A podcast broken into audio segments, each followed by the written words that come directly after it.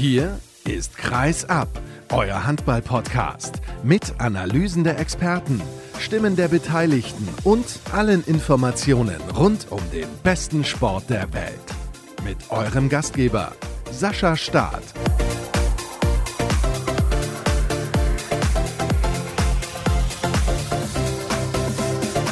Es ist wieder Montag und ihr wisst, was das heißt. Die nächste Folge von Kreisab steht an und dazu heiße ich euch herzlich willkommen. Ich freue mich, dass ihr eingeschaltet habt und es gibt jede Menge zu besprechen. Heute haben wir interessante Themen, mal wieder was Zeitloses. Wir gehen in die zweite Liga, aber wir sprechen natürlich auch über den Spitzenhandball. Und direkt mal der Hinweis, was euch in der kommenden Woche so grob erwarten wird. Da habe ich unter anderem über diese Glasböden gesprochen, die in den Sporthallen jetzt nach und nach Einzug Einzug erhalten. Wir werden wahrscheinlich ein bisschen detaillierter auf den VfL Gummersbach schauen und voraus auf die Frauenweltmeisterschaft. Aber in dieser Woche haben wir erstmal jede Menge zu besprechen. Wollte euch nur kurz schon mal den Hinweis geben auf das, was dann in ein paar Tagen ansteht. Aber das Entscheidende ist, dass ich tolle Gäste habe. Thomas Ohl vom Landschaftsverband Rheinland bzw. dem Niederrhein-Museum in Wesel ist zu Gast. Dort gibt es eine Ausstellung zum Thema Handball und da gibt er ganz fantastische Einblicke. Außerdem begrüße ich im Interview der Woche Rüdiger Jurke. Er ist der Geschäftsführer Geschäftsführer des EHV Aue und wir haben geplaudert über seinen neuen Trainer, logischerweise über Olafur Stefansson, weil das ist ein ganz, ganz großer Name. Wie kam es überhaupt dazu? Jetzt haben sie gestern gegen den anderen Aufsteiger, gegen den TuS Finnhaus zu Hause verloren. Auch darüber haben wir geplaudert und vor allem natürlich auch, wie schwer das ist, eine Mannschaft zu leiten, die ständig zwischen zweiter und dritter Liga unterwegs ist. Aber Erstmal sage ich schönen guten Tag an den Kollegen Tamo Schwarz von den Kieler Nachrichten. Hallo Tamo. Hallo Sascha, moin moin. Ich habe es gesagt, wir haben eine Menge zu besprechen und das betrifft auch den THW Kiel, über den wir vergangene Woche schon ein klein wenig gesprochen haben. Aber mir ist es wichtig, mit dir auch nochmal ins Detail zu gehen. Logischerweise gestern dieses Superspiel gegen die Füchse Berlin, wo der THW auch von der ersten Minute an, müssen wir auch sagen, sensationell gespielt hat. Aber ich frage das immer häufiger. Wie war deine Erwartungshaltung vor der Partie, insbesondere mit all dem, was rund um das Aalborg-Spiel passiert ist? Also das ist im Moment oder generell in dieser Saison wirklich sehr, sehr schwierig. Also ich habe zu einer Kollegin vor dem Spiel gesagt, ich, ich kann das nicht sagen, ob die mit fünf oder sechs Toren verlieren oder ob die vielleicht auch wieder mit fünf, sechs, sieben Toren gewinnen. Ich war ja damals mit auf dieser Doppelreise nach Paris und Göppingen. Da hatte ich einen sehr guten Eindruck gewonnen. Das Paris-Spiel, finde ich, war ein ganz schönes Statement auch in der Art und Weise, zum ersten Mal nach neun Jahren dort zu gewinnen. Dann kam aber die Nationalmannschaftspause, dann kam dieser Rückschlag in Hannover, mit dem ich wirklich nicht gerechnet hatte. Dann kam danach wieder ein Auf in dieser Achterbahn mit dem Sieg bei den Löwen und danach dann die Niederlage gegen Aalborg, die höchste Europapokal-Niederlage des THW in eigener Halle aller Zeiten. Im Moment ist es wirklich sehr, sehr schwierig, da Prognosen zu treffen. Ich muss aber sagen, dass es natürlich schon so eine gewisse Regel ist, dass der THW nach Niederlagen besonders gallig und gefährlich ist und hätte aber ein THW Kiel in der Verfassung gestern so nicht erwartet, muss ich sagen.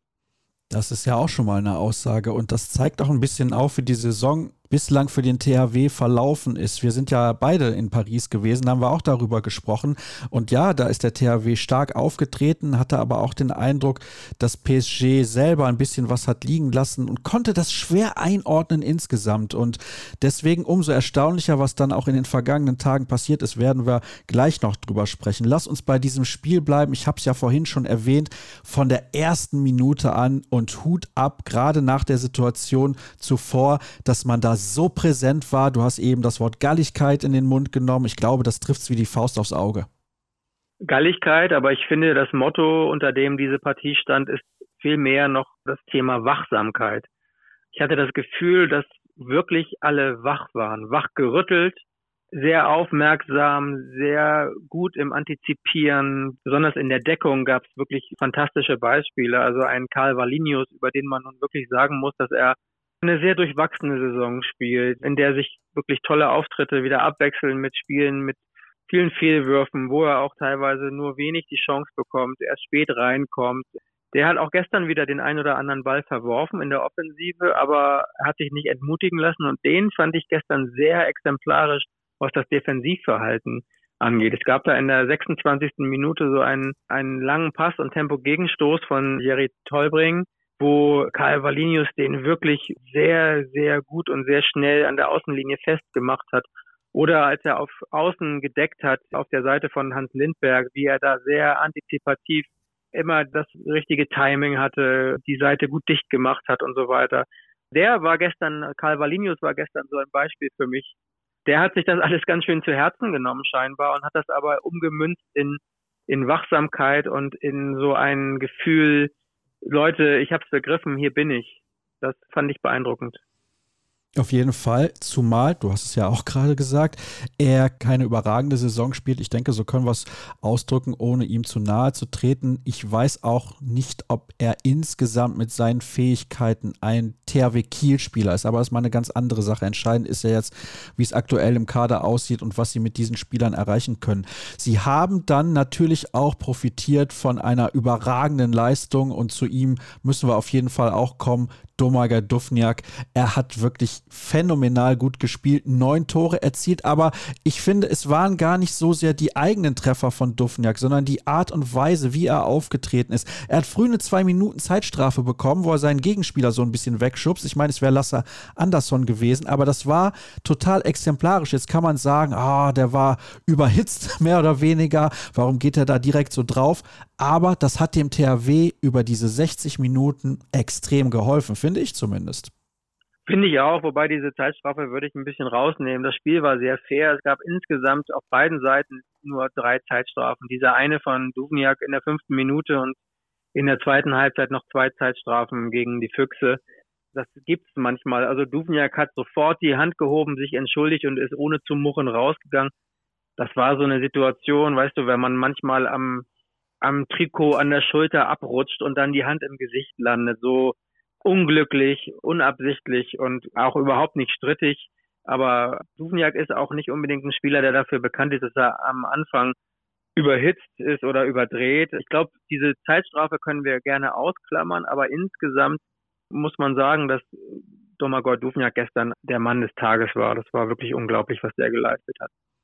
Und er war ja exemplarisch für den THW Kiel am gestrigen Tag. Das kommt ja dazu. Er hat alle mitgerissen und dementsprechend müssen wir auch nicht drüber reden. Am Ende ist der Sieg für den THW Kiel verdient, wobei die Füchse auch ein bisschen was haben liegen lassen. Sie hatten dann irgendwann aber auch Probleme, die Kieler Abwehr entsprechend zu knacken.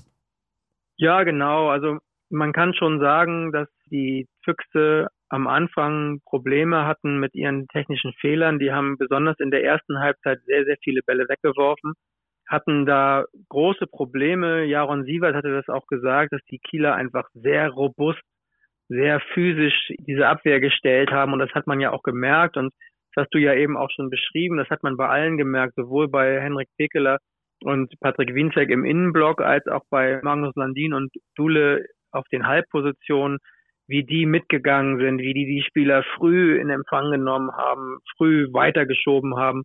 Da war wirklich schwer durchzukommen und das paarte sich dann so ein bisschen mit mit so einer gewissen Berliner Schludrigkeit. Nils Lichtlein hatte gestern einen schwachen Tag, wie ich fand. Der war dieser Aufgabe nicht gewachsen. Matthias Gitzel hat wie immer eigentlich ja fantastisch gespielt. Trotzdem, und da wird jetzt vielleicht jemand sagen, wow, der hat ja neun Tore geworfen, hat er auch. Aber trotzdem würde ich sagen, dass Magnus Landin auf der Halbposition gegen Gitzel auch eine starke Partie gemacht hat. Gitzel hatte dann auch viele Tore im Gegenzug in der zweiten Welle oder manchmal auch durch so Szenen, wo er dann doch noch irgendwo durchrutscht. Aber das war das. In der zweiten Halbzeit lief es offensiv bei den Füchsen besser. Aber irgendwie ist der THW da ein bisschen besser ins Rollen gekommen und dann hatten die Füchse defensiv so ein bisschen ihre Probleme. Trotzdem waren sie ja dran. Also es stand 20 zu 19 nach 42 Minuten. Es stand dann nochmal 23, 22 nach 50 Minuten. Also nur plus eins für den THW. Und dann von 23, 22 ging es erst auf 27, 22 innerhalb von fünf Minuten weg. Das war auch eine sehr starke Phase. Am Ende kam Nikola Bielik nochmal ins Spiel. Der hatte am Anfang nicht gespielt. Der war am Vortag zum ersten Mal Vater geworden, kam in Anführungszeichen direkt aus dem Kreissaal, hat darum erstmal auf der Bank Platz genommen, aber so griff gestern ein Rad in das andere und man hatte das Gefühl, dass einfach jeder sich dieser Aufgabe und auch der Situation bewusst war. Ja, das finde ich auch. Und das hat man richtig gespürt. Ich habe es natürlich nicht in der Halle erlebt, aber ich habe es mir vor dem Fernseher angesehen und da hat man das tatsächlich richtig gespürt. Und in der Schlussphase wollte ich auch nochmal erwähnt haben, Samir Bellassen auch mit zwei, drei wichtigen Paraden und dadurch wurden den Füchsen endgültig die Zähne gezogen. Wie ordnest du dieses Resultat, also das nackte Resultat jetzt ein, unabhängig von dem, was im Vorfeld passiert ist, unabhängig davon, wie die Mannschaften aufgetreten sind? Fakt ist aktuell jetzt die Füchse auf den zweiten Platz runtergerutscht, punktgleich mit dem SC Magdeburg, Kiel mit zehn Minuspunkten auf Platz fünf. Wie ist das einzuordnen? Also ich mag da gar nicht auf die Tabelle gucken. Ich würde es erstmal so einordnen, in der Bundesliga zwei Punkte fertig aus, weitermachen. Du kriegst nicht mehr Punkte, weil du gegen die Füchse gewonnen hast und du kriegst auch nicht mehr Punkte, weil du ein besonders emotionales Spiel gemacht hast. Es gibt ja keine Kürpunkte oder Bonusschleifchen oder sowas. Insofern bemesse ich den Wert dieses Spiels eher in dem emotionalen Output, in diesem Statement, was der THW gestern abgegeben hat.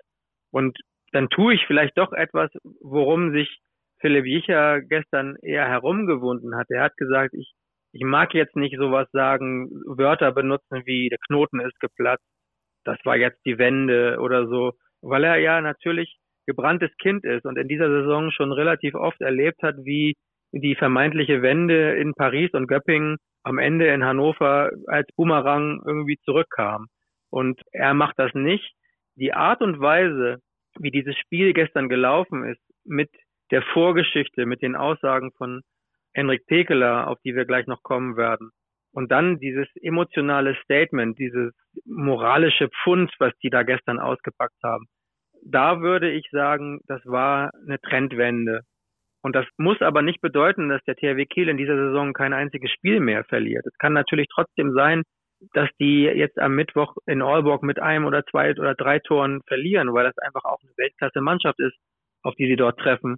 Aber ich glaube, diese unerwarteten Rückschläge, die werden jetzt nicht mehr kommen. Und der Unterschied zu letztem Jahr ist eben, im letzten Jahr gab es ja auch so ein, zwei, drei Niederlagen und dann gab es nach dem Leipzig-Spiel eine große Aussprache und dann war irgendwann alles wieder gut.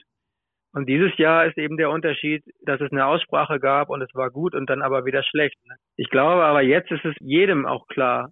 Und darum denke ich, dass dieses Spiel so eine Art Signalwirkung haben wird, wo wir vielleicht in einem halben oder dreiviertel Jahr hier sitzen werden und darüber sprechen, dass nach dem Füchse-Spiel alles wieder gut war.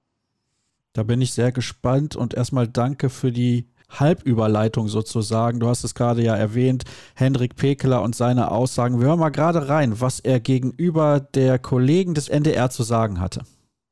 Ich bin auch langsam wirklich ratlos. Wollen wir das neue Scheiß Melsung sein, die nach einem guten Spiel wieder ein beschissenes Spiel macht?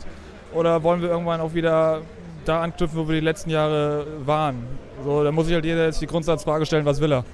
Will er erfolgreich sein oder will er ein bisschen hier, ein bisschen da spielen, dann kann er gehen. Ich finde, Abwehr stehen wir gut, machen gut unseren Job. Vorne haben wir halt keine Männer, Kinder haben wir da. So einfach ist das zu erklären. Wenn du dich nicht traust, aufs Tor zu gehen, Tore zu werfen und eine gewisse Ausstrahlung zu haben, dann wirst du halt nur sechs Tore in einer Halbzeit. Wir reden miteinander, machen danach wieder ein gutes Spiel. So, und danach kommt wieder ein beschissenes Spiel. So, heute war wieder das beschissene Spiel. Mal gucken, was Sonntag kommt. Wird da auf einmal wieder explodieren. So, aber das kann halt nicht so weitergehen. Es macht auch keinen Spaß. Also mir macht es keinen Spaß. Ich weiß nicht, wie es den anderen geht, ob das für die okay ist, aber ich habe keinen Bock, jedes Mal oder jedes zweite, dritte Spiel zu verlieren. Das macht mir einfach keinen Spaß. Das sind extrem klare Worte gewesen, die Henrik Pekeler gewählt hat. Natürlich ein paar Minuten nach Ende des Spiels gegen Aalborg, wo man chancenlos war. Das muss man so klipp und klar sagen. Die höchste Heimniederlage in der Geschichte des THW Kiel international, die es jemals gegeben hat. Das sagt eigentlich alles aus. Zum ersten Mal seit 2001 weniger als sechs Tore oder nur sechs Tore in einer Halbzeit erzielt zu Hause. Das ist auch eine Statistik. Puh, erstaunlich, was da passiert ist. Zunächst mal kannst du inhaltlich nachvollziehen, was Pekeler da gesagt hat. Liegt er deiner Meinung nach damit richtig? Zum ersten möchte ich dich einmal kurz korrigieren, denn Sie haben in eigener Halle zum ersten Mal sogar seit Februar 1996 nur sechs oder weniger Tore in einer Halbzeit geworfen. Das war damals ein 6 zu 8 zur Pause gegen den TBV Lemgo. Ich glaube, was du meintest, war insgesamt, aber in eigener Halle war es sogar mehr als 27 Jahre her. Ich würde sagen, dass Henrik Pekeler alles richtig gemacht hat mit dieser Aussage, außer vielleicht, dass er beim Thema MT Melsung so ein bisschen über das Ziel des guten Benehmens hinausgeschossen ist. So hat es auch gestern Philipp Biecher nochmal ausgedrückt, dass er sagt, in der Auslegung dieser ganzen Situation stimmt er Henrik Pekeler komplett zu. Ausgeklammert ist eben diese Melsung, Entgleisung, die eben einfach nicht so die feine Art war.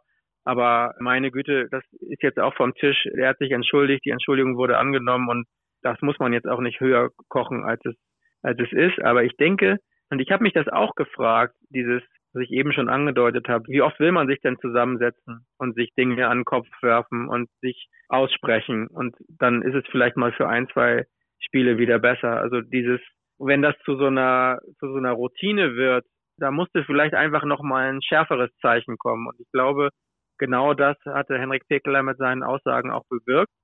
Und dann schließt sich der Kreis, wenn ich einen Karl Valinius äh, gestern gesehen habe oder auch andere Spieler mit dieser Wachsamkeit und diesem Problembewusstsein und dieser Bereitschaft, sich aufzuopfern, dann denke ich, dass die Worte auch wirklich an der richtigen Stelle gefruchtet haben.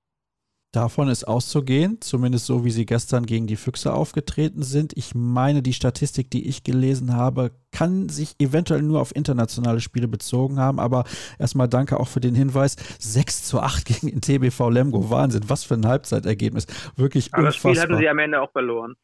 ja, also das ist wirklich echt ein Ergebnis von ganz, ganz früher, auch wenn es noch in den 90er Jahren gewesen ist, da sieht man mal, wie sich diese Sportart so unfassbar verändert hat. Aber du hast gerade eben gesagt, meine Güte, dann hat das halt gesagt.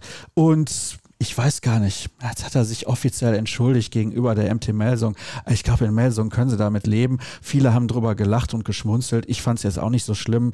Und ja, insgesamt war es vielleicht nicht so clever, aber was er geschafft hat, und das ist ja das Entscheidende, er hat die Mannschaft wachgerüttelt, zumindest jetzt vor diesem ganz, ganz wichtigen Spiel gegen die Füchse. Das ist ihm gelungen und ich glaube, mit einigen Punkten hat er auch recht. Der Zug zum Tor fehlte. Nicht alle scheinen richtig bei der Sache zu sein. Und ja, wie hast du das in den vergangenen Wochen empfunden? Da habe ich auch oft den Eindruck gehabt, dass ihnen der Mut fehlt, da richtig in die Lücke zu gehen. Und das ist ja sehr verwunderlich, wenn man mal überlegt.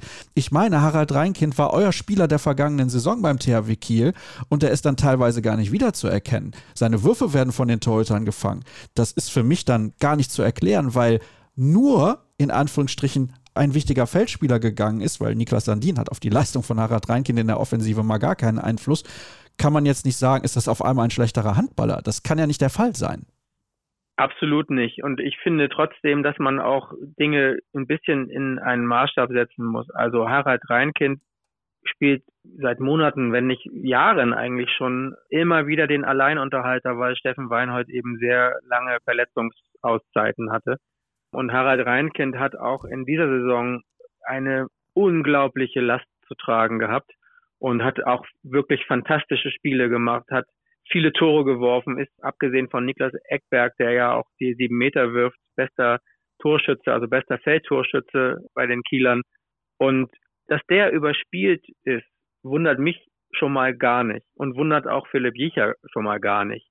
Insofern ist das vielleicht nicht der richtige Adressat dieser Worte von Henrik Pekeler, weil man Harald Rhein kennt, der nun auch vor kurzem noch zum dritten Mal Vater geworden ist. Und das sind alles ja Dinge, die einen beschäftigen, die so in diesem Kosmos mit rumschwirren. Und dem würde ich als allerletztes einen Vorwurf machen. Wen ich in letzter Zeit scharf kritisiert habe und das aber auch relativieren muss und möchte, ist Elias Elefsen Ashipa Goethe, der, ich habe es in einem letzten Text irgendwann mal Cowboyhaft genannt, der ein wirklich sehr lässiges, Cowboyhaftes Auftreten hatte, der zum Teil in Hannover auch seine Nebenleute mit Risikopässen zur Weißglut getrieben hat, der eine sehr hohe Streuung hatte, Fehlpässe, Stürmerfouls.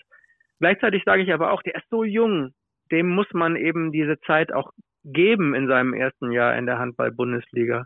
Oder einen Erik Johansson, den wir über einen grünen Klee gelobt haben für diese Art und Weise, wie der schon wie ein ganz alter, erfahrener auftritt, trotz seines jungen Alters, der jetzt aber auch über einige Spiele hinweg in so ein Loch gefallen ist. Also du hast immer eine Erklärung. Du hast auch eine Erklärung vielleicht bei den Torhütern, die, die nie so richtig überragen, die aber auch gestern beide zusammen eben wieder ihre 10, 11 Paraden hatten und damit auch nicht viel weniger als Dejan Milosavljev bei den Füchsen. Also da kann man positiv sagen, die ergänzen sich und die addieren sich gegenseitig so ein bisschen immer auch zu einer respektablen Leistung und sind auch dank des guten Händchens von Philipp Jicher in den Schlussphasen eben oft genau dann da, wenn sie gebraucht werden. Also Samir Bellassen zum Beispiel in Paris oder auch gestern. Aber die bringen eben keine Niklas Landin-Leistung, keine überragende Leistung so. Und all diese Punkte, die ich jetzt aufzähle, ein Calvalinius, der gegen Lemgo ein überragendes Spiel macht, ansonsten aber sehr verunsichert ist und auch wenig Einsatzzeiten bekommt, wenig Chancen bekommt. So, wenn du jeden durchgehst, dann ergibt sich das natürlich zu einem großen Ganzen. Aber bei dem einen oder anderen Spieler hatte man schon so ein bisschen vermisst, so diese, diese Wachsamkeit und Galligkeit, die gestern eben da war. Lass uns ganz kurz noch darüber sprechen, wie der THW das in den nächsten Jahren lösen kann, dass eben Spieler wie Harald Reinkind nicht mehr überspielt sind, dass sie es schaffen, die Jungen weiterzuentwickeln, wie Elias Elefsen Aschepagutto oder auch Erik Johansson, der, glaube ich, jetzt in seinem zweiten Jahr in der Bundesliga ein bisschen zu spüren bekommt, dass erstmal die Gegenspieler auch besser wissen, wie sie ihn anpacken müssen und dass es eine unglaubliche Belastung ist, auch über die Dauer. Und er hatte ja auch einige Verletzungsschwierigkeiten, kommt ja auch noch dazu. Sie haben bei beispielsweise Emil Marzen verpflichtet zur kommenden Spielzeit. Zur übernächsten wird Gonzalo Perez de Vargas nach Kiel kommen. Dann sind sie auf der Torhüterposition mit einem Weltklasse-Keeper ausgestattet. Das fehlt ja aktuell ein bisschen, auch wenn sie gut spielen, bin ich schon der Meinung. Aber was muss der THW aus deiner Perspektive noch tun, damit sie wieder dahin kommen, wo sie in der Vergangenheit gewesen sind? Und damit meine ich nicht, dass sie jedes Jahr deutscher Meister werden, sondern dass sie eine gewisse Form der Souveränität ausstrahlen und dass die Gegner wieder den Respekt vor dem THW haben, den sie aktuell, finde ich zumindest, ein klein wenig verloren haben. Ja, da gebe ich dir recht. Diese, diese Aura ist ein kleines bisschen verloren gegangen, weil natürlich auch alle Mannschaften gründliches Videostudium betreiben und sich Niederlagen angucken. Und wenn man wenn man sich Niederlagen anguckt, sieht man eben auch, wie diese Mannschaft in dieser Saison zuweilen strauchelt und welche Körpersprache da mitspielt und so weiter. Insofern, ja, was müssen die machen? Also ich finde, dass an den richtigen Stellen schon ein Umbruch, Schrägstrich Übergang eingeleitet ist. Also du hast es ja eben schon erwähnt, Emil Marzen wird aller Wahrscheinlichkeit nach Steffen Weinhold ersetzen, der ja auch schon vorher mit einem Karriereende oder zumindest einem Abschied aus Kiel schon mal geliebäugelt hatte, dann aber nach Corona und so weiter ja immer noch mal ein Jahr dran gehängt hat. Ich finde, Matzen und Reinkind auf der rechten Rückraumposition sind auch ein sehr vielversprechendes Gespann. Du hast mit Elefsen Ashipagötu, auch wenn ich den eben auch kritisch gesehen habe, hast du natürlich einen sehr jungen Spieler auf der Spielmacherposition, wo du so ein bisschen den Übergang schon eingeleitet hast. Nach gestern wirft sich für mich nochmal umso mehr die Frage auf, macht man mit Domagoj Duvniak nochmal ein oder zwei Jahre weiter, der auch unglaublich wichtig ist abseits des Spielfeldes für diese Mannschaft. Ich finde, du bist auf den Rechtshänderpositionen im Rückraum mit Nikola Bielik, Erik Johansson, Karl Valinius und dann eben eventuell ja neben Shipa Goethe auch noch Dubniak sehr gut aufgestellt. Im nächsten Sommer kommt ja auch Lukas Zerbe für die Rechtsaußenposition. Da ist dann eben die Frage, was wird mit Sven Erik oder Niklas Eckberg, der sich auch noch nicht abschließend geäußert hat, wie es mit ihm weitergeht, der ja auch immer noch ein Torgarant ist und seine Leistung bringt. Also da ist ja auch ein Übergang, aber du hast schon recht. Ich würde mal sagen, Kreis Schrägstrich Abwehr und Tor sind so die Positionen, wo man schon mal über den Brillenrand hinweg gucken muss. Also Henrik Tegeler und Patrick Wienzek werden nicht jünger. Ich finde, Peter Överby ist weiterhin mehr als nur eine Ergänzung, ist aber auch nicht mehr der allerjüngste, der ist ja auch schon 31. Insofern müsste man da vielleicht schon mal so langsam draufschauen. Dann gab es ja das Gerücht, dass die Kieler versuchen, Gonzalo Perez de Vargas schon im Sommer 2024 nach Kiel zu lotsen. mit Thomas Schmirk war, wurde ja der Vertrag jetzt nochmal oder die Option gezogen und der Vertrag um ein Jahr automatisch verlängert. Der wird 24, 25 also weiterhin da sein. Das wäre mit Gonzalo Perez de Vargas ja ein super Gespann. Aber die Frage ist dann ja auch, ob Perez de Vargas nach Kiel käme, verfrüht, wenn der THW womöglich nicht in der Champions League am Start ist, was ja passieren könnte, wenn man sich die Tabelle aktuell ansieht. Also da sind relativ viele Fragezeichen, aber ich finde, wenn man sieht, Perez de Vargas, Emil Matzen, es ist weiterhin so, dass der THW sehr begehrte und sehr herausragende Spieler nach Kiel lotst. Emil Matzen war immerhin Champions League Torschützenkönig in der letzten Saison. Ein super Spieler. Und über Gonzalo Perez de Vargas müssen wir sowieso nicht sprechen.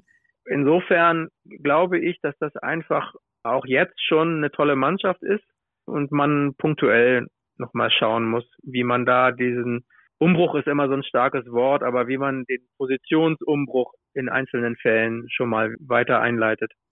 Eine letzte Frage habe ich dazu noch. Du hast gesagt, die Überlegung ist, Gonzalo Perez de Vargas aus seinem Vertrag ein Jahr vor dem Ende in Barcelona herauszukaufen.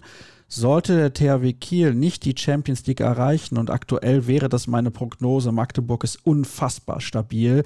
Kiel wird sicherlich das ein oder andere Spiel auch noch verlieren und damit meine ich nicht sieben oder acht Stück, aber lass sie drei, vier verlieren, dann kommen sie auf 16 oder 18 Minuspunkte. Damit wirst du nicht in die Champions League kommen. Dafür sehe ich auch die Füchse als zu stabil an. Können sie sich das finanziell leisten, Gonzalo Perez de Vargas rauszukaufen, wenn sie eben nicht in die Champions League kommen? Ach, das ist eine schwere Frage, die ich vielleicht abschließend gar nicht beantworten kann und mich auch frage, ob der überhaupt kommen wollte, wenn er dann in Kiel nicht Champions League spielt. Ob nicht Gonzalo Perez de Vargas diese Bühne einfach braucht. Denn die nationale Bühne hat er ja auch schon in, in Spanien nicht so richtig.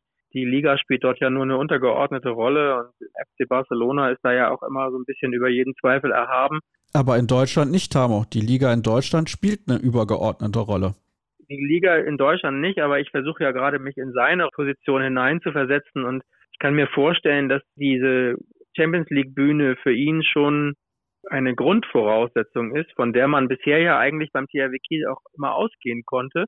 Natürlich könnten wir jetzt noch weiter spekulieren. Was wäre denn eigentlich, wenn der THW am Ende Dritter oder Vierter wird, aber die Champions League gewinnt, würde er dann als Titelverteidiger die zweite deutsche Wildcard bekommen oder eher nicht? Das ist schon spannend, da weiß man ja auch nie so genau, welche Regeln die EHF da dann ansetzen oder sich kurzfristig ausdenken wird. Und darum, ich kann mir vorstellen, dass Perez de Vargas die Champions League Bühne möchte und braucht und dann davon ausgehen würde, dass die ab 25 ja auch wieder da ist.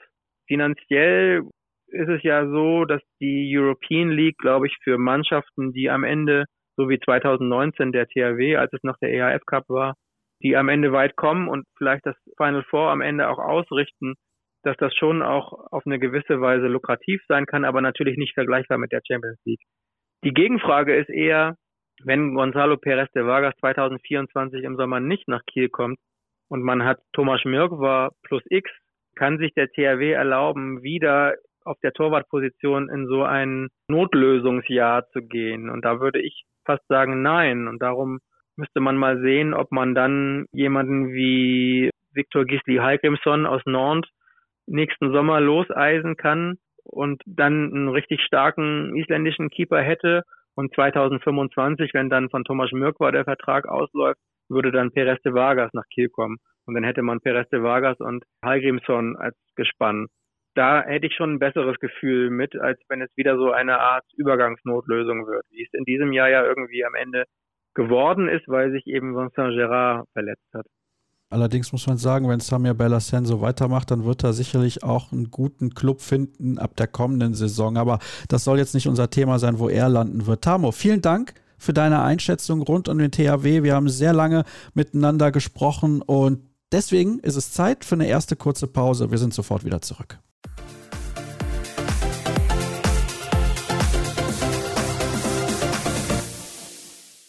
Wir wechseln komplett das Thema und kommen von der sportlichen Aktualität sozusagen zur Vergangenheit, denn es gibt eine Sonderausstellung. Wo gibt es die? Die gibt es im LVR Niederrhein Museum in Wesel. Warum denn dort? Was hat Wesel mit Handball zu tun? Wie kam es zu der Idee? Was kann man bei der Ausstellung alles sehen, die übrigens kleine Tore, große Sprünge heißt? Das bespreche ich jetzt mit einem der dortigen Mitarbeiter. Er ist wissenschaftlicher Referent und heißt Thomas Ohl. Hallo Thomas, ich grüße dich. Ja, hallo Sascha, guten Tag. Freue mich, dass du zugesagt hast und mit dabei bist. Und ja, ich habe dich vor ein paar Tagen kontaktiert, weil mir einer der Hörer dieser Sendung freundlicherweise einen Hinweis gegeben hat. Ich habe das nämlich nicht mitbekommen, aber jetzt weiß ich es und ich hoffe, jetzt bekommt es der ein oder andere mehr noch mit. Ich habe ja gerade gesagt, es ist eine Sonderausstellung. Zunächst mal aber vielleicht als kleiner Aufhänger. Was ist deine Rolle dort im Museum genau? Ich habe es ja gerade schon gesagt. Ja, ich bin offiziell wissenschaftlicher Referent. Das heißt, ich kümmere mich um Ausstellungen, Vorbereitung von Ausstellungen, auch das Überlegen von Themen und Konzeptionierung von Ausstellungen. Natürlich nicht alleine, sondern im Team. Und diese Ausstellung ist mir sozusagen eine Herzensangelegenheit, weil ich selbst aus dem Handball kaum Spieler und Trainer war und das Thema mir schon lange so ein bisschen unter den Nägeln brannte und ich das gerne mal ausstellen wollte. Das freut uns natürlich, dass du erstens Handballer bist und zweitens dann natürlich auch noch diese Leidenschaft und Passion hast und sagst, ich möchte gerne mal was zum Thema Handball machen, denn das sollten wir vielleicht noch kurz dazu erklären, das ist ja kein Sportmuseum. Nein, wir sind kein Sportmuseum, sondern ein Regionalmuseum. Wir sind sogar ein Stück weit in der Umwidmung und werden uns speziell eben auf den Niederrhein ausrichten, was das ja auch im Namen schon zum Ausdruck bringt. Und um auf die Eingangsfrage zurückzukommen, der Niederrhein ist durchaus auch einmal ja, eine Handball-Hochburg gewesen, kann man sagen. Und Wesel hat natürlich auch diverse Vereine gehabt. Inzwischen ist das so etwas in einer Handballspielgemeinschaft zusammengeführt worden. Aber Handball am Niederrhein ist durchaus ein sehr populärer und verbreiteter Sport. Und es gibt ja auch prominente Spielerinnen oder Spieler, die vom Niederrhein kommen oder sogar konkret aus Wesel. Aber was ich noch anmerken wollte, es findet natürlich generell nicht nur eine Handballausstellung jetzt einmalig bei euch statt, sondern das wechselt Genau, wir haben unterschiedliche Themenbereiche, die wir versuchen aufzugreifen, zumindest mal aktuell. Eine Ausstellung, die morgen zu Ende geht, hat sich mit dem Kiesabbau am Niederrhein beschäftigt. Das ist hier ein sehr politisch umstrittenes Thema. Das haben wir in einer Ausstellung zusammen aufgefasst. Wir sind auch, da wir nahe der niederländischen Grenze beheimatet sind, haben wir auch immer wieder Themen, die grenzüberschreitend sind, versuchen uns auch mit niederländischen Partnermuseen oder anderen Organisationen abzustimmen und wir sind jetzt auch sehr konsequent dabei, unsere Ausstellung zweisprachig deutsch-niederländisch oder deutsch-englisch dann auch zu präsentieren. Okay, das ist natürlich sehr interessant. Das bedeutet auch, wenn andere, die der deutschen Sprache nicht mächtig sind, sich dort im Museum umsehen wollen, wird ihnen sozusagen geholfen. Nur kurz auch nochmal zur Erklärung.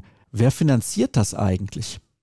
Wir sind ein Museum des Landschaftsverbandes Rheinland und der Landschaftsverband Rheinland sowie der Landschaftsverband Westfalen-Lippe unterhalten eigene Museen. Die Industriemuseen im Ruhrgebiet sind ja bekannt oder das Landesmuseum in Bonn bzw. in Münster und wir sind eben eines dieser Museen, das zu dem Gesamtverband dazugehört. Okay, dann hätten wir das auch verstanden. Ja, also die Idee kam natürlich wahrscheinlich daher, dass du großer Handballfreund bist, beziehungsweise selber gespielt und auch Handball trainiert hast. Oder war da noch jemand anders, der gesagt hat, da, lass uns da vielleicht mal was zusammen machen? Weil ihr macht das nicht komplett alleine. Wir machen das nicht komplett alleine, sondern wir haben von Anfang an den Kontakt zum Mindener Museum gesucht und die Ausstellung wird auch als Wanderausstellung an verschiedenen Standorten zu sehen sein. Der Auftakt ist hier in Wesel, aber anschließend geht es im nächsten Jahr nach Minden, unter anderem auch deswegen, weil GWD Minden einen runden Geburtstag hat und dann dort die Ausstellung präsentiert wird.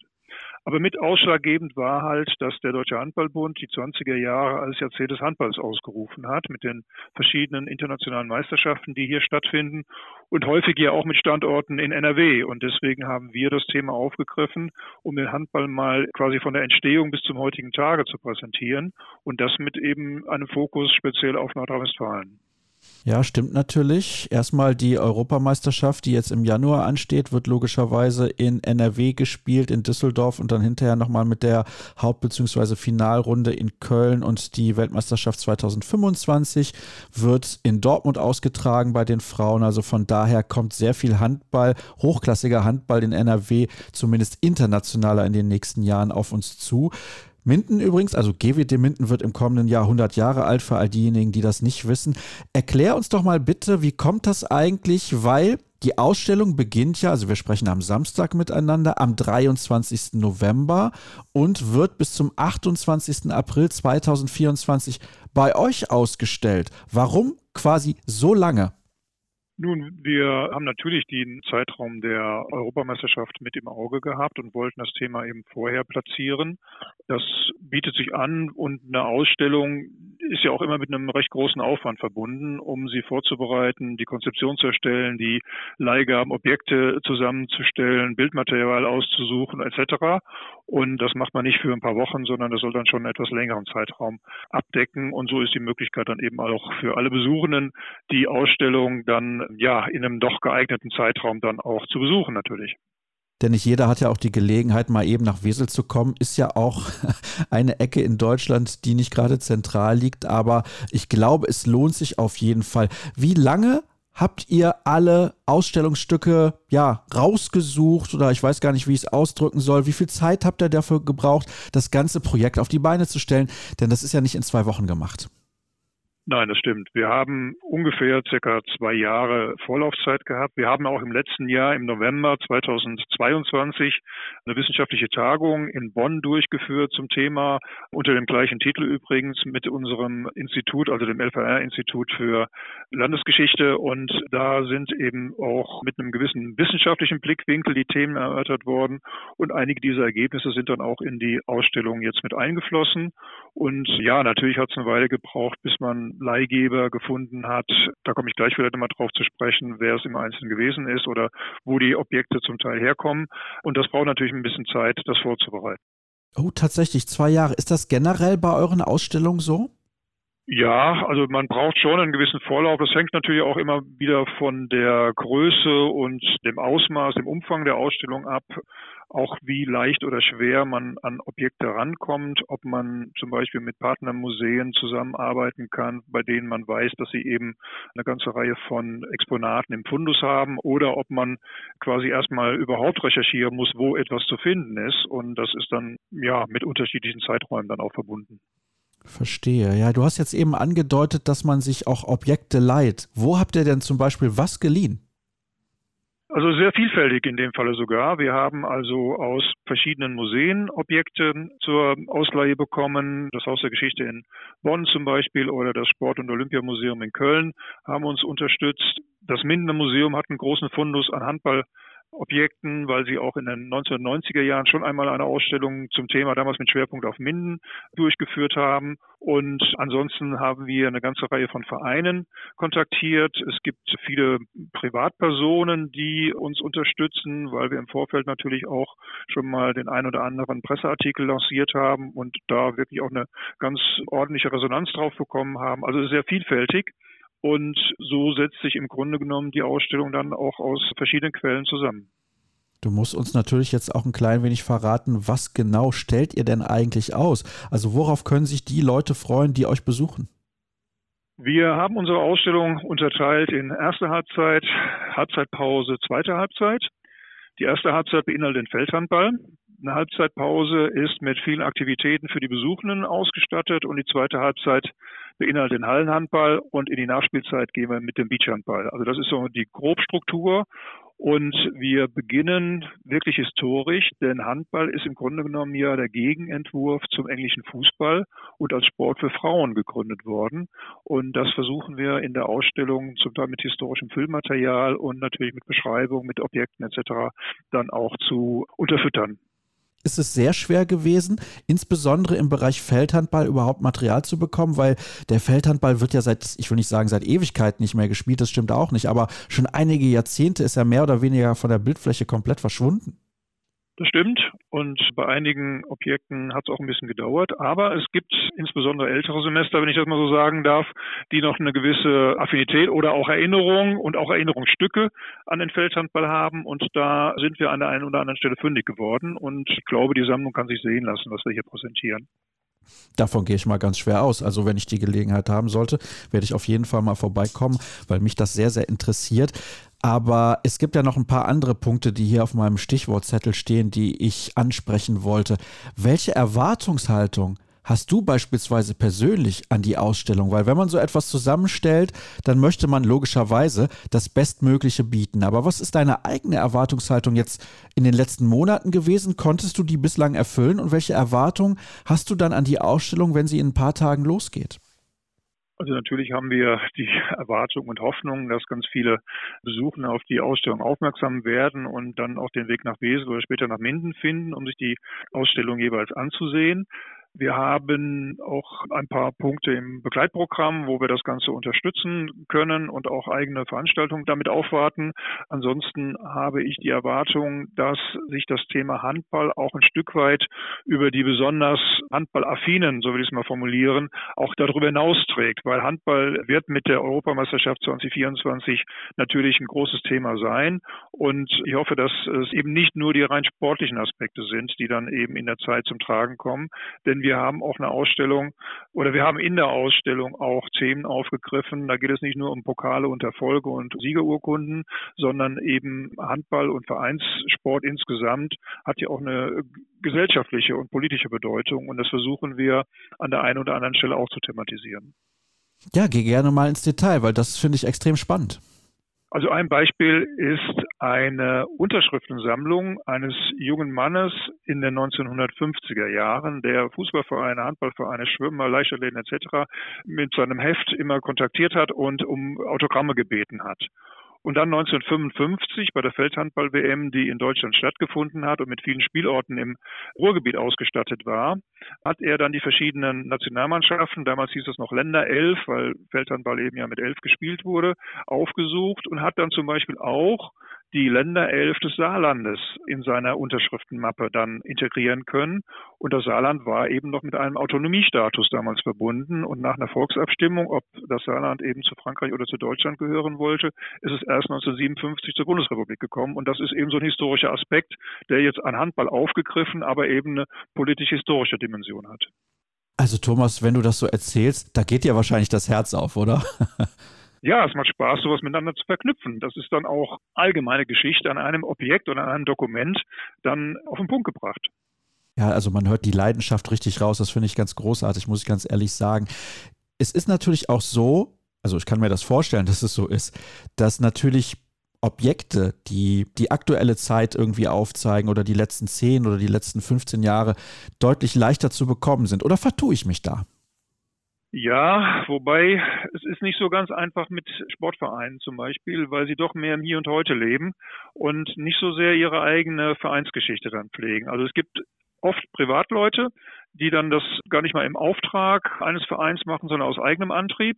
Aber die Vereine selbst, mit einigen Ausnahmen, wo wir dann auch was bekommen haben, tun sich da doch ein bisschen schwer, auf ihre eigene Vereinsgeschichte Wert zu legen, zu achten und Objekte, Dokumente etc. dann zu behalten und zusammenzulegen. Oh, das ist ja eigentlich sehr, sehr schade. Das ist so, ja.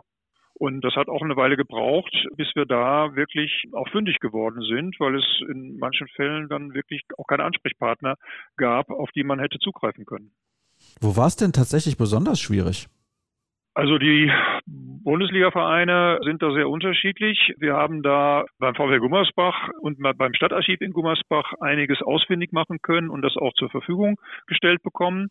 Bei Tusem Essen zum Beispiel war es ein bisschen schwerer. Da haben wir es über Privatkanäle dann erreicht, dass wir zum Beispiel die Meisterschale von 1987 erhalten konnten und in der Ausstellung präsentieren können. Aber das ist dann eben nicht immer der direkte Weg, sondern manchmal auch mit einem Umweg dann verbunden.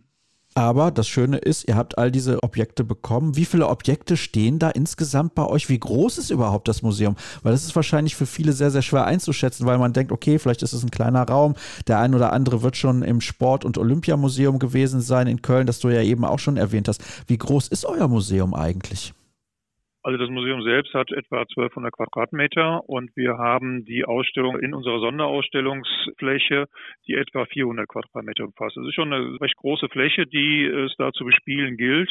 Und ja, wir haben die Anzahl der Objekte, muss ich gestehen, habe ich nicht durchgezählt. Also es dürften schon über 100 Objekte sein, die wir da präsentieren, von kleinen bis großen Dingen, die es zu sehen gibt.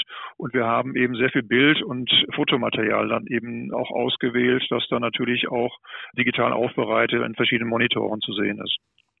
Wie lange arbeitest du denn schon eigentlich in dieser Branche? Schon sehr lange, seit 1991. Oh, das ist in der Tat relativ lange. Ist man dann noch ein bisschen nervös, wenn eine neue Ausstellung startet? Immer.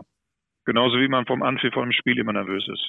Also das ist ungefähr der gleiche Vorstartzustand, den jeder Sportler, Trainer, Schiedsrichter oder wer sonst im Sport unterwegs ist, fühlt oder fühlen sollte, weil man nie genau weiß, wie es laufen wird. Und das ist ungefähr die gleiche, ja, Aufgeregtheit. Mal mehr, mal weniger stark ausgeprägt, aber sie ist da und sie sollte auch da sein, damit man eben, ja, auch entsprechend aufmerksam an die ganze Sache rangeht. Woran macht ihr denn fest, ob eine Ausstellung erfolgreich ist oder nicht? Alleine an der Anzahl der Besucher, die kommen? Die Anzahl der Besucher ist natürlich ein Kriterium. Das ist auch immer ein Kriterium, mit dem man quasi gemessen wird, ob das eine erfolgreiche oder eine weniger erfolgreiche Ausstellung ist. Aber als Museum muss man, glaube ich, auch immer wieder mal darauf achten, dass man auch sogenannte Nischenthemen besetzt oder präsentiert, bei denen man von Anfang an weiß, dass sie nicht unbedingt ein Blockbuster werden. Aber dass es trotzdem von der Bedeutung des Themas her interessant ist und wichtig ist, es auch nochmal aufzugreifen. Andere Ausstellungen da kann man vielleicht auch eine gewisse Größe oder eine bestimmte Anzahl an Besuchern erwarten.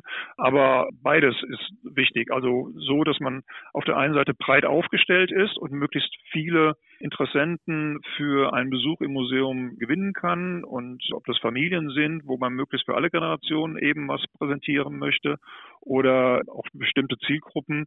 Das ist sehr unterschiedlich und ich finde, der Mix sollte schon so sein, dass man auf der einen Seite Ausstellungen macht, die möglichst großen Zuspruch finden, auch um sich selber natürlich als Museum darstellen zu können. Auf der anderen Seite darf man aber auch eine Ausstellung zeigen, wo es vielleicht nur ein Spezialthema ist, das aber doch auch seine Freunde findet. Ist denn diese Ausstellung Kleine Tore, große Sprünge aus deiner Sicht sehr viel Nische? Oder sagen wir Handballer jetzt, ja klar, das ist eine super Ausstellung, muss doch jeden interessieren? Das kann ich noch nicht genau einschätzen. Das ist eine, eine, gute Frage. Wir haben vor Jahren mal eine Fußballausstellung gehabt im Vorfeld einer Fußball-Europameisterschaft, wo ich dachte, ja, das ist ein Selbstläufer. Das war aber nicht so, weil es doch eben einen Unterschied macht, ob man ins Museum oder zu einer Sportveranstaltung geht und die Personengruppen nicht unbedingt deckungsgleich sind. Also von daher hoffe ich natürlich, dass die Handballer und Handballerinnen und alle, die mit Handball sonst in Verbindung stehen, Schiedsrichter etc., Verbandsleute, schon den Weg zu uns finden, das auch in ihren Kreisen und Gremien und so weiter auch bekannt machen, weil wir, wie gesagt, natürlich die handballaffinen Besuchenden erreichen wollen, aber auch darüber hinaus und den Sport auch in einer gewissen Weise damit als Medium sehen und betrachten. Könnt ihr denn feststellen, heutzutage ist das ja ein bisschen einfacher als zu Beginn deiner Zeit dort, 1991, könnt ihr denn feststellen, woher die Besucher größtenteils kommen? Ja, das können wir, aber immer die Postleitzahlen festhalten der Besuchenden. Von daher können wir schon den Einzugsbereich sehen und wir sind hier am unteren Niederrhein natürlich mit einer Ausstrahlung ins Ruhrgebiet versehen. Wir haben zumindest mal ins westliche Ruhrgebiet versehen. Wir haben den Niederrhein als Thema in unserem Namen und versuchen so natürlich immer auch den gesamten Niederrhein in der Thematik abzudecken. Und das spiegelt sich im Grunde genommen auch in den Postleitzahlen wieder, die wir bei den Besuchenden dann auch wiedergespiegelt finden. Die Großstädte Duisburg, Oberhausen, Düsseldorf, Krefeld, Mönchengladbach haben natürlich auch alle ihre eigenen Museen und ihre eigenen Attraktionen. Trotzdem gibt es immer wieder dann auch ja, Leute, die dann den Weg zu uns finden, weil sie zum Beispiel auch mal auf ein Spezialthema aufmerksam geworden sind und dann den Weg zu uns finden. Das hoffe ich mir natürlich auch bei dem Handballthema. Deswegen hoffe ich, dass wir mit dieser Werbung für eure Ausstellung ein bisschen helfen konnten, damit mehr Besucherinnen und Besucher den Weg zu euch finden. Ich muss natürlich unbedingt noch wissen, was ist denn dein Lieblingsausstellungsobjekt? Wo sagst du, boah, das ist so speziell, das finde ich einfach fantastisch? Es ist ein winzig kleines Objekt im Grunde genommen aus dem Jahre 1958. Da fand das Endspiel um die deutsche Meisterschaft im Feldhandball zwischen Wolfsburg und Hamburg 07 statt. Wolfsburg ging als Favorit ins Spiel und hatte schon für die Sporttaschen der Spieler ja so ein kleines Emblem drucken lassen. VfL Wolfsburg, deutscher Meister 1958. Sie haben das Finale aber 10 zu 9 verloren gegen den SV Hamborn. Und dieses kleine Objekt, deutscher Meister VfL Wolfsburg, der ja nie in der Realität stattgefunden hat, das haben wir in der Ausstellung. Das ist natürlich ein schöner Spaß, also ein bisschen Suffisanz dann auch zu präsentieren. Ja, absolut, auf jeden Fall. Gut, das ist natürlich dann auch eine lange Zeit zurück, hast du ja gerade gesagt, 1958. Da sieht man aber mal, was man bei euch alles sehen kann. Ich fasse es gerne nochmal kurz zusammen. Erstmal, die Ausstellung beginnt am 23. November und geht zumindest in Wesel bis zum 28. April 2024. Dann wandert sie weiter ins Mindener Museum, unter anderem auch deswegen, weil GWD Minden im kommenden Jahr den 100. Geburtstag feiert. Das werden wir sicherlich hier in der Sendung auch nochmal thematisieren. Und es geht um den Handballsport im Rheinland und Westfalen von 1917 bis heute. Jetzt müssen wir zum Abschluss, Thomas, nochmal kurz den Eintrittspreis nennen. Da kommen wir leider nicht drum rum. Der Eintrittspreis umfasst 4,50 Euro. Kinder und Jugendliche bis 18 Jahre haben freien Eintritt bei uns. Am ersten Freitag im Monat ist der Eintritt auch frei und wir haben noch ein besonderes Angebot für alle Schiedsrichterinnen und Schiedsrichter des DHB. In den NRW Weihnachtsferien machen wir eine Aktion Heshiri Dankeschön und da gewähren wir allen Schiedsrichterinnen und Schiedsrichtern freien Eintritt in die Ausstellung. Ja, also wenn das mal kein absoluter Schnapper ist, dann kann ich auch niemandem mehr helfen. Herzlichen Dank, Thomas, für einen tollen Einblick in Sporthistorie. Da bin ich ja ein ganz, ganz großer Freund von. Die Hörer werden es wissen und deswegen finde ich super, dass du mir zur Verfügung gestanden hast. Kurze Pause, dann sind wir sofort wieder da mit dem Interview der Woche.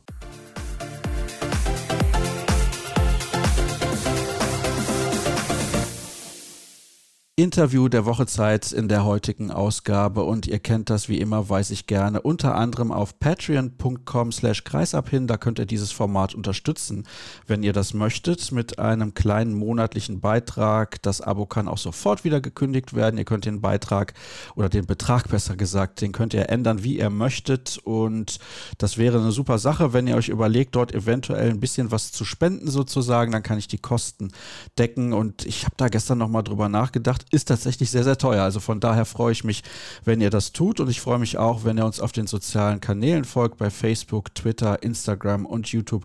Seid sehr, sehr gerne mit dabei und sorgt so vielleicht dafür, dass mehr Leute dieses Format auch kennenlernen. Und apropos kennenlernen, ich bin mir relativ sicher, es ist lange her, dass ich ihn damals persönlich getroffen habe. Ich konnte mich aber nicht mehr daran erinnern und er mit Sicherheit auch nicht, als ich irgendwann im Frühjahr 2000 damals die SG Solingen journalistisch begleitet habe, als die die um den Aufstieg in die erste Liga kämpfte, beim EHV Aue erfolgreich war und eine Woche später dann den Aufstieg perfekt gemacht hat. Er ist aber schon so lange im Verein, ich weiß gar nicht, wahrscheinlich Mitglied seit Geburt. Ich begrüße recht herzlich den Geschäftsführer Rüdiger Jurke. Hallo Rüdiger. Glück auf aus Aue. Ist das tatsächlich so? Bist du seit Geburt Mitglied? Es fühlt sich zumindest so an. Ja, ich habe mit sechs Jahren angefangen, es ist 54 Jahre jetzt her und wie gesagt, ich bin schon über 50 Jahre Mitglied und ich hoffe, dass ich noch lange sein werde. Davon gehen wir mal ganz schwer aus, denn ja, müssen wir nicht drüber reden, deine Liebe für den Verein ist wahrscheinlich grenzenlos. Das ist richtig. Also wer hier aufgewachsen ist und ich habe ja alle Stufen von der Nachwuchs über DDR-Oberliga, erste Bundesliga ein Jahr, zweite Bundesliga, dann als Geschäftsführer, erst als Mitarbeiter, also alle Stufen durchgegangen und da ist man schon sehr mit dem Herzen verbunden hier. Das ist super und vor allem ist das immer wieder schön, dann auch mal mit den Leuten zu sprechen, die eben so lange mit im Geschäft dabei sind. Und es ist ja bei euch auch ein sportliches Auf und Ab, auch aktuell. Gestern verloren gegen einen anderen Aufsteiger, gegen den TUS Finnhorst, vor einer Woche beim TUS in Lübeck gewonnen. Darüber sprechen wir unter anderem auch. Wie ist denn die Gemütslage ein Tag nach einer Heimniederlage gegen den anderen Aufsteiger? Das ist ja logisch, die ist sehr bescheiden. Also wir sind mit sehr viel Euphorie dort reingegangen also nach dem Sieg in Nettelstedt und dann durch die Verpflichtung vom neuen Trainer war die äh, Euphorie riesengroß. Also hat man auch andere Zuschauer gesehen. Wir hatten 1650 Zuschauer und da ist die Enttäuschung natürlich groß, aber das ist eben Handball. Da müssen wir aber auch kurz darüber reden, wie das zustande kam. Es war zwischenzeitlich auch sehr, sehr deutlich. Wie ist das passiert? Ja, wir sind nie ins Spiel reingekommen. Gegnerischer Torwart hat dafür gehalten. Wir starten 0-6. Also er hält, glaube ich, in den ersten 15 Minuten sieben Bälle, wie das heutzutage so ist. Der Torwart wird immer mehr die entscheidende Figur im Handballsport. Sehe die Spiele in der ersten Liga, wenn ich da an Flensburg gegen Rhein-Neckar-Löwen denke oder was ich selber gesehen habe in Leipzig gegen Stuttgart, da waren die Tode auch die entscheidenden Personen und so war es auch im Spiel gestern der hält alles am Anfang und da ist das Spiel von Anfang an weg. Wir kommen nochmal ran, aber wir waren auch ziemlich nervös, aufgeregt. Viele wollten es besonders gut machen und es ging völlig schief, aber wie gesagt, ich bin so lange schon dabei und da passieren eben solche Dinge und da geht es einfach weiter. Wer bei euch in der Halle schon mal dabei gewesen ist bei einem Spiel, der wird wissen, wenn 1650 Zuschauer in der Halle sind, dann ist ordentlich Radau. Das war dann aber am Ende kein Faktor mehr. Also die Fans konnten euch nicht entscheidend nach vorne pushen? Nee, also leider war das von Anfang an kein Faktor, weil wir, wie gesagt, nach 10 Minuten 0-6 hinten lagen und nach 12 Minuten erst das erste Tor gemacht haben. Da war die Luft schon raus. Wir sind zwar nochmal angekommen auf drei Tore, machen aber leider Anfang der zweiten Hälfte die gleichen Fehler. Also es war auch schwer, dass der Funke von Parkett rüberspringt auf die Zuschauer und umgekehrt. Also es war für unsere Verhältnisse gestern relativ ruhig.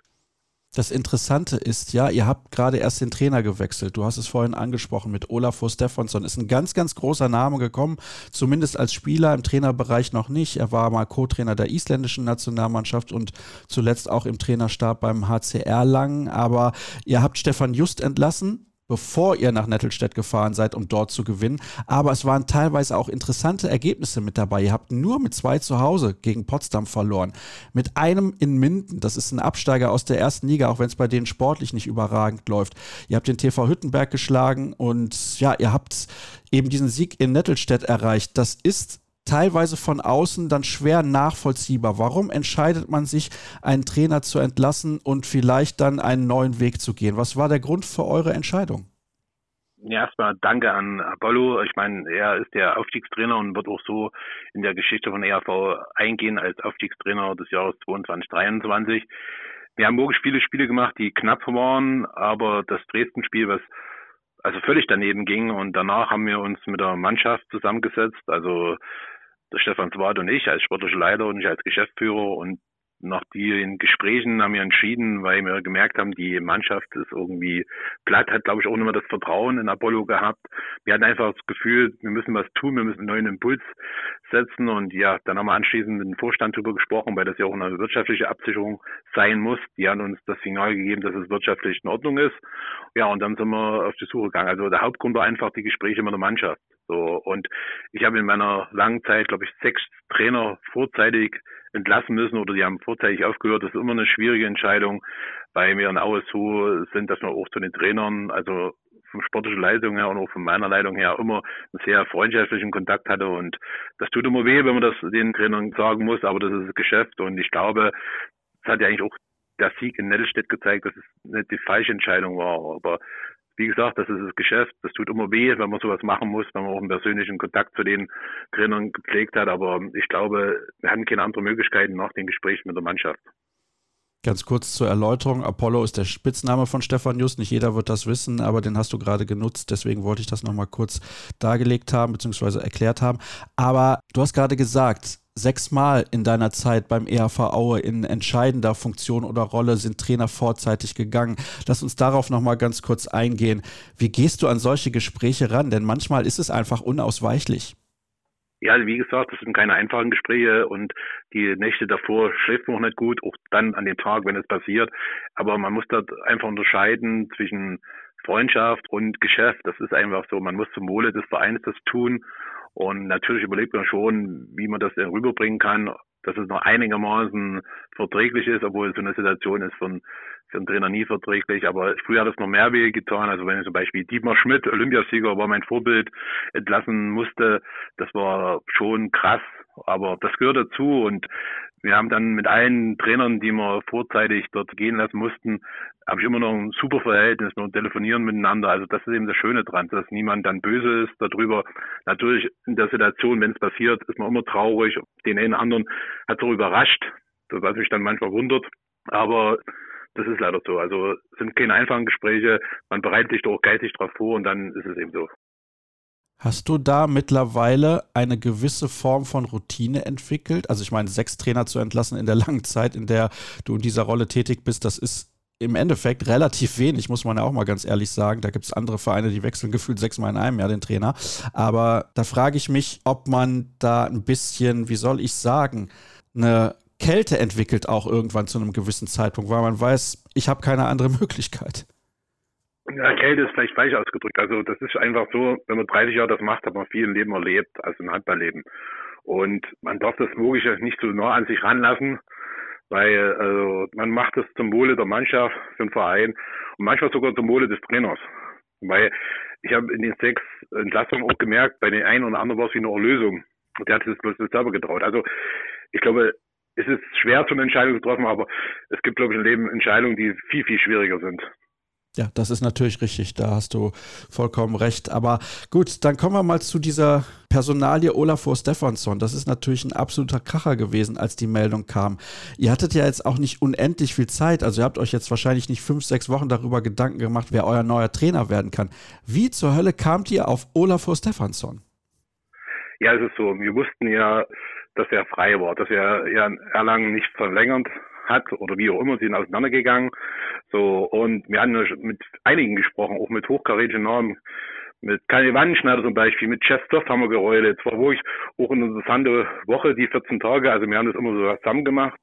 Der Stefan Swat als sportlicher Leiter und ich, wir haben alle Gespräche zusammengeführt. Und dann haben wir irgendwann mal gesagt, vielleicht können wir auch mal das probieren. Der Hintergrund war auch der, ich habe unser Netzwerk auch gefragt, das habt ihr so Ideen, da haben wir unter anderem noch mit Runa Sigurdsson gesprochen in Leipzig, mit Boda in Rumänien, also mit allen möglichen Leuten aus ganz Europa und unter anderem hat Runa auf deiner Liste, er hat uns drei Namen genannt, stand eben Olafur drauf und ja, und dann haben wir einfach mal angerufen, weil wir dachten, okay, Aue macht er nie und finanziell wird es auch schwierig. Ja, und das war das erste Gespräch, war toll, muss ich sagen. Wir haben dann das zweite Gespräch per Skype gemacht. Dann hat er schon drei Spieler von uns ausgewertet gehabt und hatte schon über Spieler Bescheid gewusst. Das war wirklich spannend. Dann haben wir uns mit seinem Vermittler getroffen, haben ihm gesagt, okay, das ist bei uns möglich, das kann er bei uns kriegen. Ja, und dann war Montag, dann kommen wir hier an in Aue, fand die Natur schön, das Erzgebirge schön, haben uns dann eine Stunde zusammen hingesetzt und dann hat er noch eine anderthalb Stunde mit unserem Co-Trainer gesprochen und dann hat er gesagt, okay, wenn ihr wollt, können wir es machen. So, und da waren wir schon sehr glücklich, weil das, glaube ich, der größte Name ist, den wir in den 30 Jahren hier verpflichtet haben. Hat auch völlig überzeugt als Mensch, ein toller Typ, sehr interessant. Und seine Philosophie über Handball ist noch mehr interessant. Und ich bin fest davon überzeugt, dass er mittelfristig uns nach vorn bringt und jeden einzelnen Spieler stärker macht. Warst du überrascht über die schnelle Zusage von Olafur? Ah, bisschen schon. Okay, das hat ja vier Tage gedauert, aber ja, das ist so, das war ähnlich wie bei Runa. Also das sind so Momente, wo es doch das passt. Wir hatten da zwei andere Gespräche mit Trainern, wo ich sage, das geht nicht. Also für mich ist es wichtig, dass die Verbindung auch stimmt. Dass ich sage, okay, der Typ passt zu uns, mit dem können wir und das war von Anfang an der Fall und gleichzeitig war es, glaube ich, bei Ihnen genauso der Fall und so hat es eben relativ schnell geklappt. Also interessant, mal so einen tollen Einblick zu bekommen in die Gespräche. Und du hast jetzt gerade gesagt, du bist sehr überzeugt davon, dass er eure Spieler besser machen wird. Warum bist du so überzeugt? Erstens, was er uns so erzählt hat, dann die eine Woche, die er hier bei uns war, dann habe ich dann logischerweise Freitag mit Spielern gesprochen, die waren alle völlig begeistert, weil er viele neue Impulse reinbringt. Also ist wieder ein Notizblock angesagt bei Sitzungen, wo man sich auch Sachen aufschreibt. So hat auch neue Philosophien mit Würfe, grün und rote Würfe und also für mich ist es auch selber spannend. Also ich werde die, wir haben ja erstmal bis zum 30.06. einen Vertrag, das Dreivierteljahr mehr als genießen und ich werde selbst in meinem hohen Alter viel noch dazulernen. Also so und ich denke, weil die Spieler kleben natürlich an seinen Lippen. Also das ist so ein Handballer dir was zeigt und was sagt, da glaubst du das auch ihn auch. Und leider konnten wir es jetzt am Wochenende nicht umsetzen. Vielleicht war es auch zu viel gleich die Woche. Also Input körperlich und auch geistig kann ja das sein, aber nochmal mittelfristig bin ich völlig überzeugt. Das ist ja das Entscheidende, weil die Kurzfristigkeit, die hilft vielleicht im Moment, was den Tabellenstand angeht, aber die Langfristigkeit ist, glaube ich, deutlich wichtiger, wenn ihr auch aus dem Tabellenkeller rauskommen wollt. Ihr seid aktuell Tabellenschlusslicht. Euch ist aber auch bewusst, dass das natürlich in die Hose gehen kann. Also so ein Trainerwechsel in der Saison birgt immer ein großes Risiko. Das ist richtig. Aber ich glaube, uns kann niemand einen Vorwurf machen, dass wir nicht alles probiert haben. Wir haben noch den einen oder anderen Spieler, gerade in der Kooperation mit Leipzig geholt. Und jetzt haben wir gesagt, okay, wir machen noch einen Impuls, machen einen Trainer. So, und man muss ja auch ehrlich zugeben, also wir sind Aufsteiger und wurden auch von vielen Fachleuten als ersten Abstiegskandidat gehandelt, also noch mehr als Finnhorst, weil die wahrscheinlich wirtschaftlich bessere Möglichkeiten haben. Das muss man wissen und wir mussten wissen, dass es richtig schwierig wird. So, jetzt ist es so, wir sind letzter, das ist schade und auch beschissen, Entschuldigung das Wort, aber es ist einfach so und jetzt müssen wir sehen, dass wir irgendwie da unten rauskommen. Es sind trotzdem nur drei Punkte bis Dessau, Die sind auf dem ersten Nicht-Abstiegsplatz. Also da ist noch vieles möglich. Und für uns war es auch entscheidend, dass wir am Weihnachten noch dran sind. Dass wir Weihnachten nicht schon zehn Punkte Rückstand haben und noch mehr, um das Ding dort abzuhaken. Also wir haben bis zum letzten Spiel kämpfen und ja, und klar, wenn wir eben absteigen, dann ist es so, wenn wir es sportlich nicht schaffen. Aber wir haben alles probiert und wenn man sich in Gesicht schauen kann oder im Spiegel schauen kann, dann ist es in Ordnung. Ja, du sagst es, ihr seid also anscheinend sehr, sehr darauf vorbereitet, dass es eventuell wieder in die dritte Liga geht. Und das ist ein gutes Stichwort, weil es gibt ja jetzt seit einiger Zeit eine Aufstiegsrunde. Und ich habe mich gefragt, wie ist das eigentlich dann, was die Planbarkeit betrifft? Ihr seid mit zwei Minuspunkten in der Hauptrunde in diese Aufstiegsrunde gegangen, sprich auch als großer Favorit dann aufzusteigen. Aber man weiß es natürlich sehr, sehr lange nicht. Also ihr wisst bis Mai, Juni nicht, ob ihr aufsteigt aufsteigt oder nicht. Und normalerweise werden Verträge, keine Ahnung, irgendwann im Dezember, Januar, Februar spätestens geschlossen für die Saison darauf. Das heißt, für dich als Manager des Vereins ist es unfassbar schwierig zu sagen, ich kontaktiere jetzt sechs, sieben Spieler, die definitiv die Qualität für die zweite Liga haben. Ich weiß aber gar nicht, ob wir in der zweiten Liga spielen. Ja, das ist ein Riesenproblem. Also du musst ja zweispurig fahren. Also im Grunde musst du also wir haben das so gemacht, dass ein großen Teil der Spieler Verträge hatte für zweite und für dritte Liga. Natürlich gibt es den einen oder anderen, bei uns war es glaube ich ein oder zwei, die gesagt haben, okay, wenn wir es nicht schaffen, dann müssen wir eine Chance geben, dass ich dann noch woanders hingehen kann. Aber du musst einen Grundstock oder Fundament, die sagen, okay, egal was passiert, wir sind auch mit dran schuld, dass es nicht geklappt hat. Also bleiben wir dabei, egal ob zweite oder dritte Liga. Natürlich ist es Problematik da, du kannst kaum finanzielle Änderungen dort machen. Ne? Also du musst wahrscheinlich die gleichen Gehälter bezahlen in der dritten Liga wie in der zweiten Liga und das wird dann schon ein Problem. Also die Regel ist schon sehr kompliziert und von der Planung her auch recht schwierig.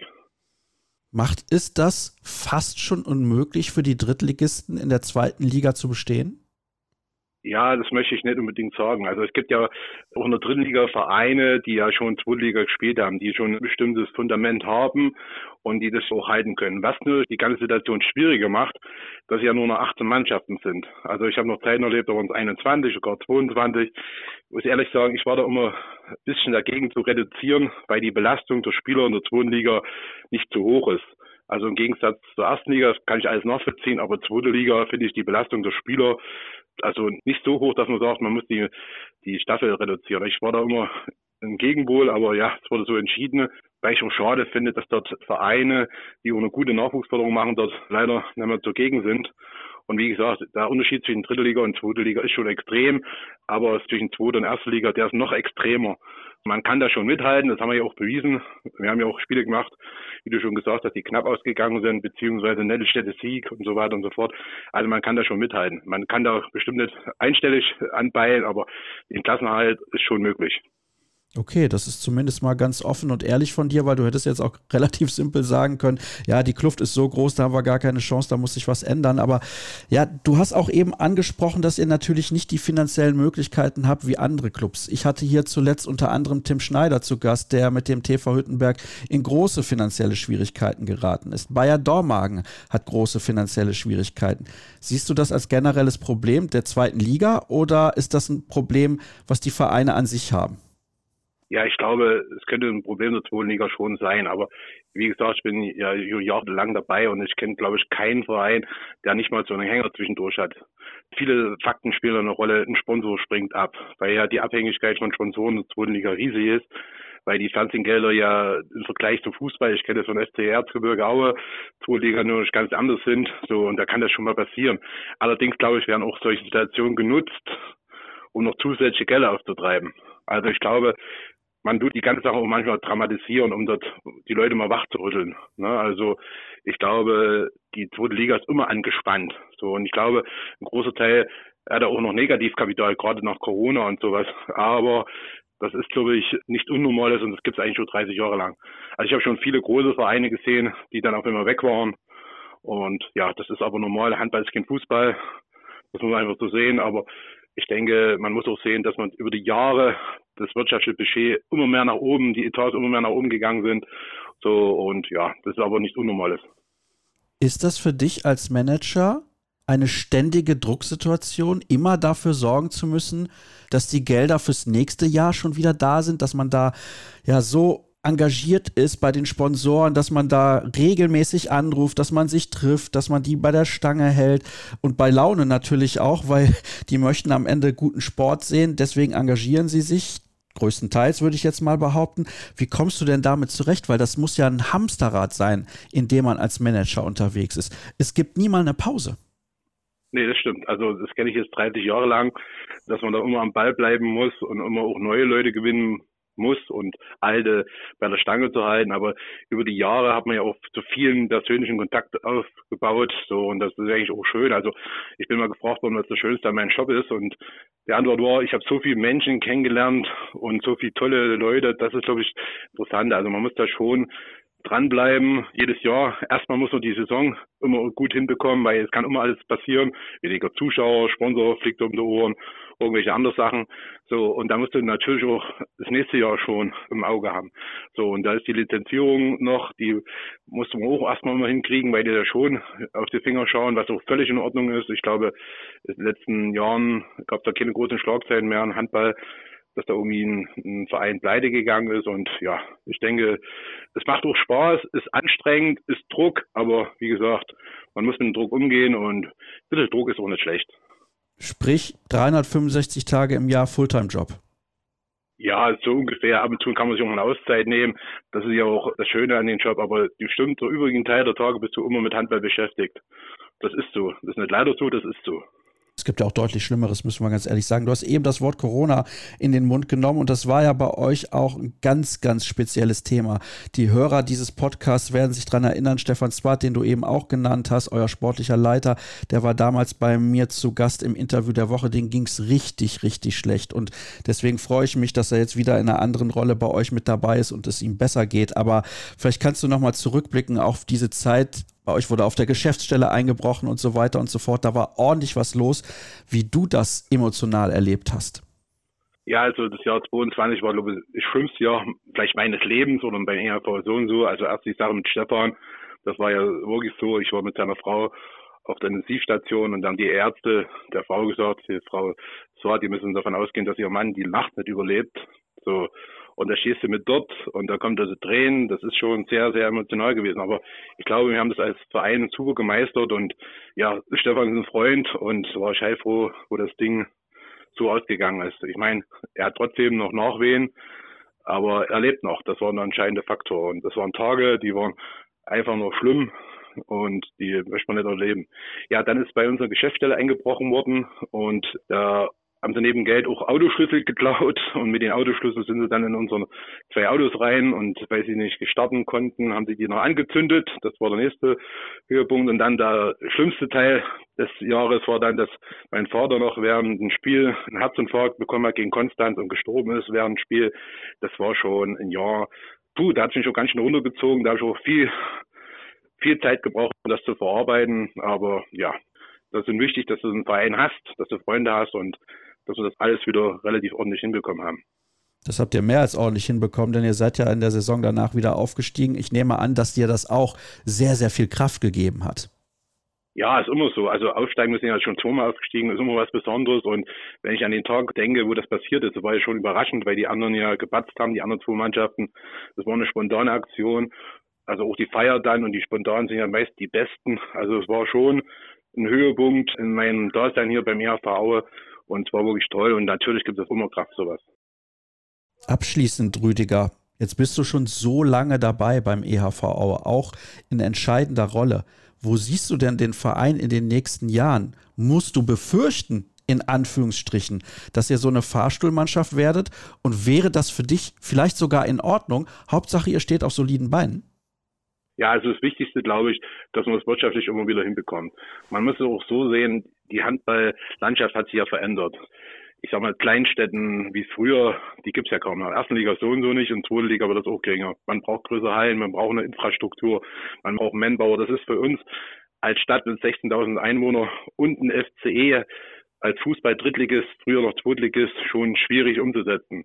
Also man muss das auch so sehen, dass man perspektivisch immer versuchen werden, die zweite Liga zu halten. Vielleicht auch mal mit, einem Austritt weiter nach vorn, haben wir ja auch mal, wo wir Fünfter geworden sind, aber auch in die andere Richtung gucken muss. Also dritte Liga ist auch eine Sache, mit der man sich immer beschäftigen muss.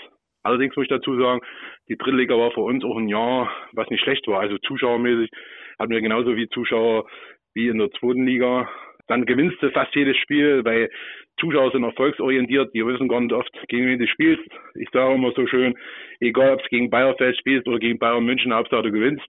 So, und ja, also man muss, klar, wir wollen alles tun, die zweite Liga zu halten, aber man muss auch akzeptieren, wenn man das nicht schafft und Drittliga spielt. Das finde ich sehr, sehr bemerkenswert, dass du das so offen zugibst. Also, das ist nicht selbstverständlich. Ich glaube, der eine oder andere würde sagen, bei uns muss es zweite Liga auf Gederb und Verdei sein. Also, man muss auf jeden Fall in der zweiten Liga spielen, sonst lohnt sich der ganze Aufwand nicht. Aber ich finde das auch in Ordnung und ich glaube, das stimmt auch total, was du gerade eben gesagt hast, auch wenn du es vielleicht suffisant und ein bisschen überspitzt formuliert hast, dass der Gegner quasi egal ist und die Zuschauer gar nicht wissen, gegen wen man spielt. Aber natürlich ist es immer schöner, Siege zu erleben anstatt Niederlagen. Das ist ja gar keine keine Frage. Ich möchte mich an der Stelle nochmal recht herzlich bedanken, Rüdiger, für ein, ich wiederhole mich, offenes Gespräch, weil du sehr ehrlich und direkt gewesen bist. Ich wusste vorher nicht genau, was mich erwartet, aber ich glaube, wir haben viele tolle Themen und auch schwierige Themen angesprochen und deswegen nochmal vielen Dank, dass du mit dabei gewesen bist. Und damit geht die heutige Ausgabe von Kreisab zu Ende. Ihr wisst es, vorhin habe ich es gesagt, folgt uns gerne auf den sozialen Kanälen bei Facebook, Twitter, Instagram und YouTube und hört nächste Woche wieder rein. Das ist auf jeden Fall ein absolutes Muss, denn dann schauen wir zum Beispiel voraus auf die Frauen-Weltmeisterschaft, die ja relativ bald beginnen wird. Habt eine gute Zeit und bis dahin. Tschüss.